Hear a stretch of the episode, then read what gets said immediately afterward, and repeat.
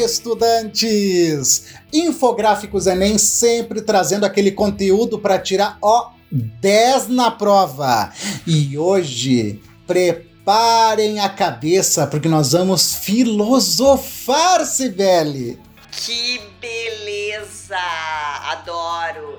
E nós temos aqui hoje uma convidada super especial, a professora Sandra Letícia. Então hoje nós vamos conversar sobre estoicismo e alegoria da caverna com a Sandra e com o Hernani, que também pro produz os nossos infográficos.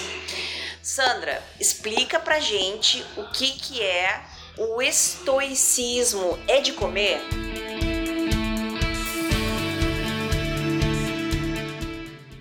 Bom, Sibeli, a gente tem lá no estoicismo antigo, né? Uh, o próprio fundador, né, que é o Zenão. O, nós temos também o Cleantes e o Crisipo. Gente, que nome! E eles eram bem, eles e eles uh, se utilizavam bem disso, né? Dessas, dessas três partes, enfim, e foi quem foram os percursores do estoicismo.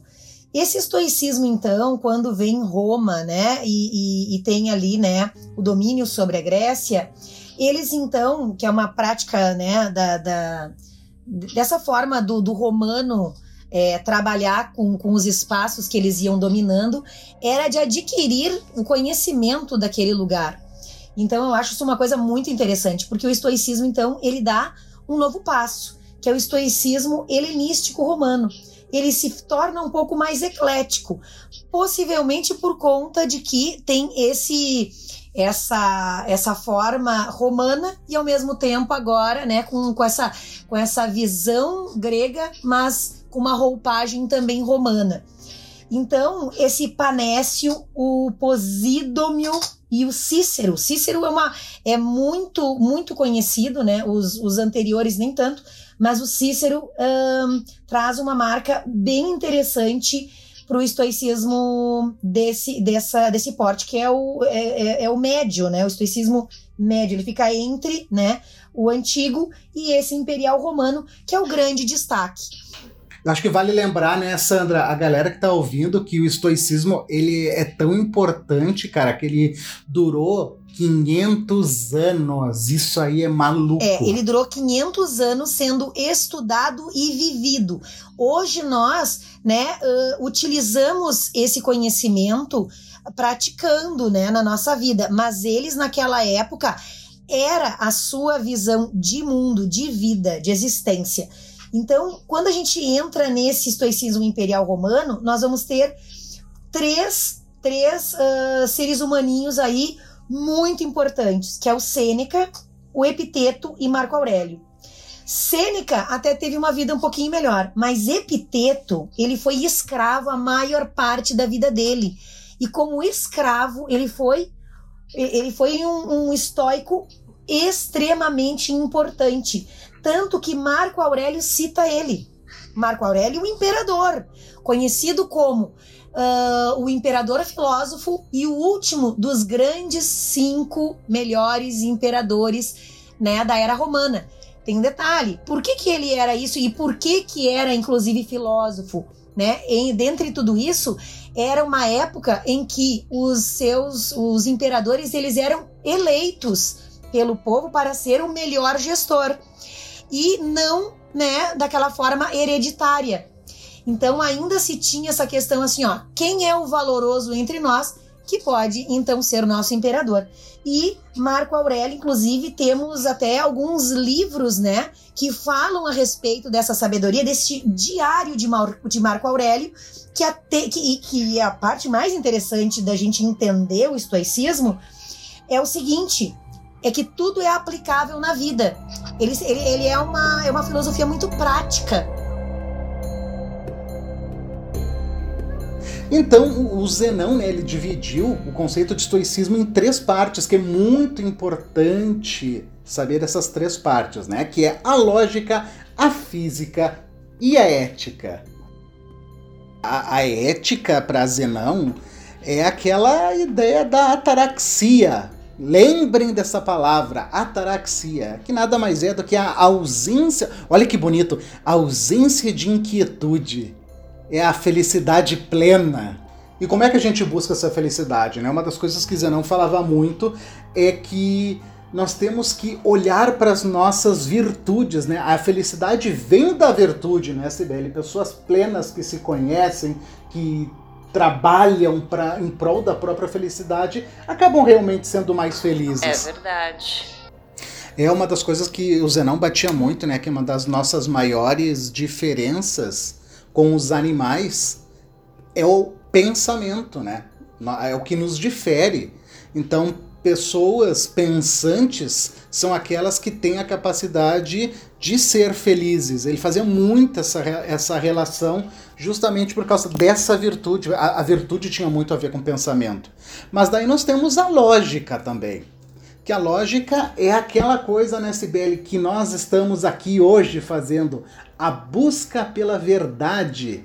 Mas o estoicismo diz que a verdade é aquela que é necessária.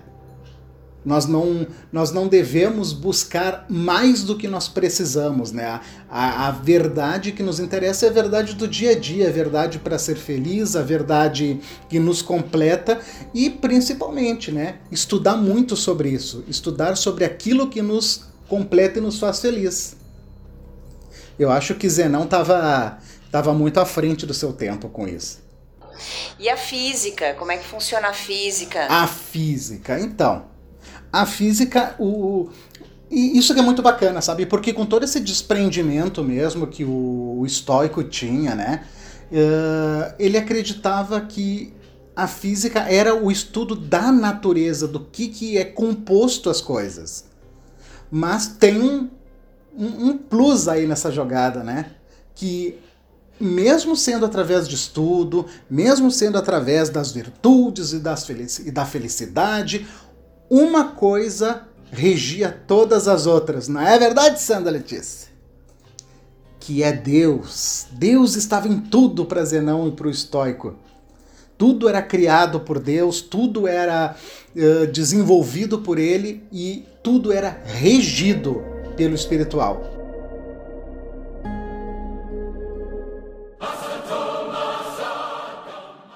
vem cá, e sobre a alegoria da caverna?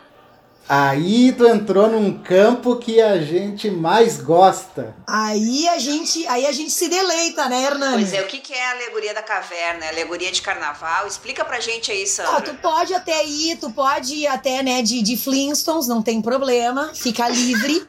Não acho que é adequado fazer a prova do Enem de Flintstones para dizer que tu tá pronto pra alegoria da caverna que vem a alegria da caverna no meu caderno. Não sei se vai ser assim.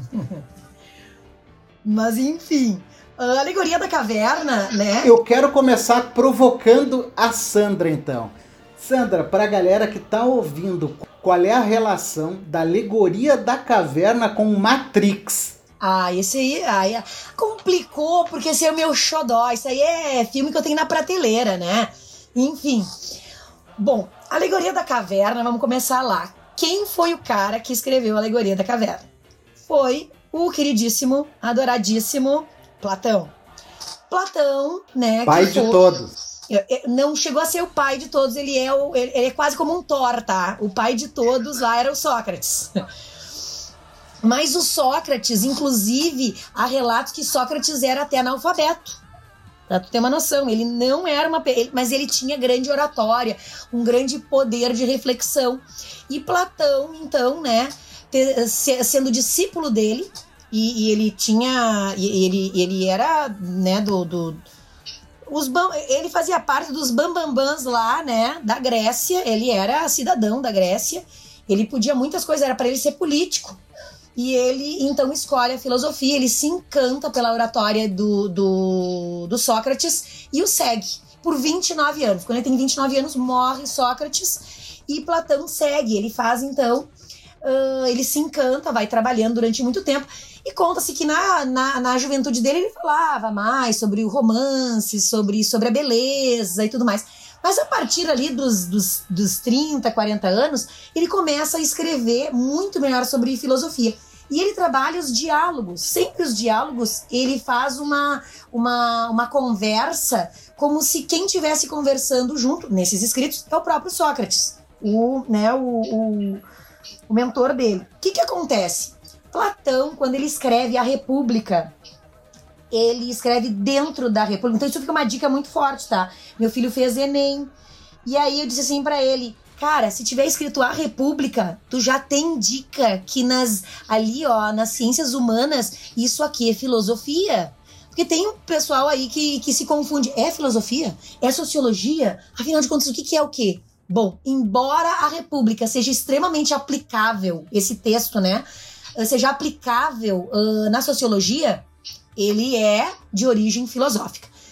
O Platão escreve então a alegoria da caverna no livro A República. Por quê?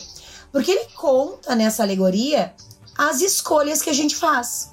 Então, a história da alegoria conta-se, né, que, que ele uh, que ele tem essa relação muito forte com Matrix, porque quando o Neo, que é o nosso personagem principal, começa a despertar para a realidade, para este mundo aqui que existe de fato, ele está querendo sair dessa dessa forma, digamos assim, encantada da vida, né?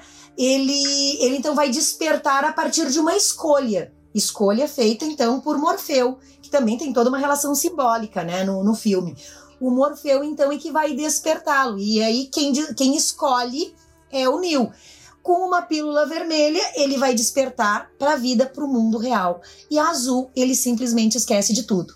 Obviamente que no filme Matrix, ele escolhe a pílula vermelha e desperta para o mundo. E tem uma relação tão interessante, Hernani Sibeli, porque quando o Neil desperta dentro da, da grande nave, né, ali do, do filme, uh, ele diz assim: por que, que os meus olhos doem? E o Morfeu Essa diz parte assim, é fantástica. Porque você nunca os usou. E isso tem uma relação direta com a alegoria da caverna. Porque uh, essa pessoa, né, que vivia na caverna, né, eram várias pessoas que estavam nessa caverna. Conta que atrás dessas pessoas, né, tinha um muro alto. Acorrentados, né, Sandra? Estavam eles acorrentados de acorrentados. frente para a parede. É, sejamos bem Era só o que os viventes enxergavam. É, então eles olhavam uma sombra. parede, atrás deste muro tinha uma fogueira e tinham pessoas que passavam por cima desse grande muro.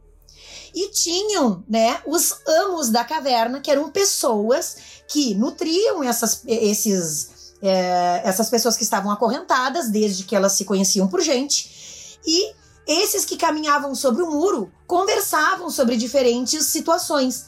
Essas pessoas sentadas olhando para essa parede com as sombras projetadas, eles entendiam que a vida era isso: sombras projetadas, as vozes, né, atrás deles, e eles entendiam até mesmo que isso podiam ser deuses, podiam ser mensagens. E conta assim que a relação desses amos, né, eram de sugerir coisas. E dentro, dentro desse desse lugar, inclusive tinha esses uh, esses próprios acorrentados uh, elegiam o líder deles, dizer aquele que conseguia uh, perceber as nuances dentre essas essas sombras. Então aquele que enxergava melhor as sombras e identificava melhor os assuntos era o grande líder. Só que, como a gente sabe, sempre tem gente que tá incomodada com a realidade que tá vivendo. Aí o cara começa a se cutucar daqui, começa a dar uma coceirinha dali, começa, ai, pois é, mas esse negócio não pode ser assim, gente. O amo da caverna ia lá, dava uma quietada no cara e tudo mais. Mas tem aquele que não adianta tu dar nem manjar pro cara. O cara vai estar tá incomodado. Sabe aquele cara do contra? Sempre tem aquele anarquista que quer acabar com o status quo, né? Exatamente. Ele quer romper paradigmas. Esse camarada consegue, não se sabe exatamente como, sair. Ele consegue quebrar aquilo ali, sair daquelas correntes e ele começa. E aí diz que a saída, né, era uma subida muito escarpada, né, muito difícil. O cara se rala, o cara se arrebenta.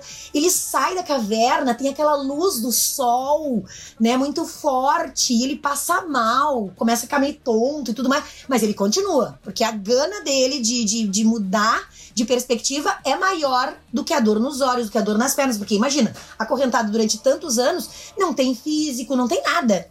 E ele sai. Quando ele começa, então, a não enxergar mais sombras, mas enxergar o que a luz mostra, e eu fico imaginando, o cara vê o sol, ele vê a lua, ele vê um, um monte de coisas que nunca na imaginação dele ele teria condições. E ele diz: gente, isso aqui é muito bonito, isso aqui é muito bom, a vida é muito boa, ela é espetacular, eu tenho que contar para os outros. Porque aí é que tá. Tenho que compartilhar essa descoberta. Imagina, né, gente, tu viver atrás de uma cortina. E isso é muito real, é muito atual. Muitas pessoas Exatamente. vivem atrás da cortina porque elas não querem escalar para ir, né? Ver, para não ir atrás dessa luz, porque como o nosso viajante, né, deu de cara com a luz e ardeu os olhos. Às vezes nós enxergarmos as coisas faz com que os olhos ardam. É, porque isso é, é, é, é justamente, é né? É, esse encontro com essa nova realidade, ela desacomoda tanto que ela dói. Mas ela é encantadora e eu continuo querendo abrir os meus olhos para isso cada vez mais. Me dá mais sede de entendimento, de compreensão, de conhecer, de desbravar. Então, o, o Platão traz isso e aí diz assim: mas quem é? Quem será o pontífice, né? Se não este que saiu mas que lembra que a humanidade necessita desta mensagem. Então, ele não consegue viver bem se não estiver com todos os demais consigo. Então, ele volta, ele retorna, mas ao retornar, o que acontece? É um lugar escuro, ele não lembra mais exatamente como estão as coisas, ele não enxerga mais no escuro como antigamente. Então ele se rala, ele se arrebenta, mas ele volta. E aí ele volta e vai contar a novidade. E o que, que acontece com esse cara? eu, eu, eu, acho graça porque, vou repetir, isso é muito atual. Aham. Uhum. O que que acontece? O que que tu acha que acontece, Sibeli? Quando alguém descobre a verdade ah. e vem contar pros amiguinhos. Ah, os amigos acham ele um idiota. Primeiro, acham que ele é um idiota, mas ele insiste, insiste, insiste. E quem insiste persiste a, a, uma verdade, digamos assim, que não contempla a realidade daqueles que estão naquele espaço, nós precisamos de alguma forma calá-lo. Pode ser por várias formas, né? Como eles estavam acorrentados, né? Eles, eles, eles não vão sair para, para atrás dele, vão ali mesmo consumi-lo. Então ele, ele vai morrer com essa verdade. Mas é interessante porque o Platão deixa claro que enquanto tiver alguém precisando, precisa voltar. Só que assim, ó, quando a gente fala em filosofia, uh, entenda, não vai ser quem vai nos convencer, nós estando acorrentados, não vai ser aquele que tá lá na. que, que já passeou para fora da caverna que vai nos convencer é aquele que está do nosso lado já se remexendo e duvidando dessa realidade. Quem vai ajudar esse que está se remexendo é aquele que recém se libertou. Aquele que recém se, libertou está sendo o quê? Está sendo guiado por aquele que está começando a subida. Então sempre é aquele, é aquele que está mais próximo de nós, dizendo, nos mostrando um, um outro degrau. Nunca é lá no próximo andar, é no degrau. A diferença do desenvolvimento filosófico na nossa vida vem de degraus e não de, de, de andares para andares. Nunca. É sempre que tem mais próximo, a gente estende a mão, né? A, vamos dizer assim, a mão esquerda nós estendemos para baixo, para o degrau abaixo, e estendemos a nossa mão direita para quem está acima, para que nessa corrente possamos então né, dar mais um passo em direção a um desenvolvimento cada vez maior da nossa reflexão sobre a vida, sobre então a nossa existência. Ótimo, Sandra. E me diz uma coisa, Hernani, conta pra gente como que isso pode ser cobrado no Enem. O principal sobre a alegoria da caverna é fazer uma relação com a ideia de reflexão, de descoberta, de inquietação.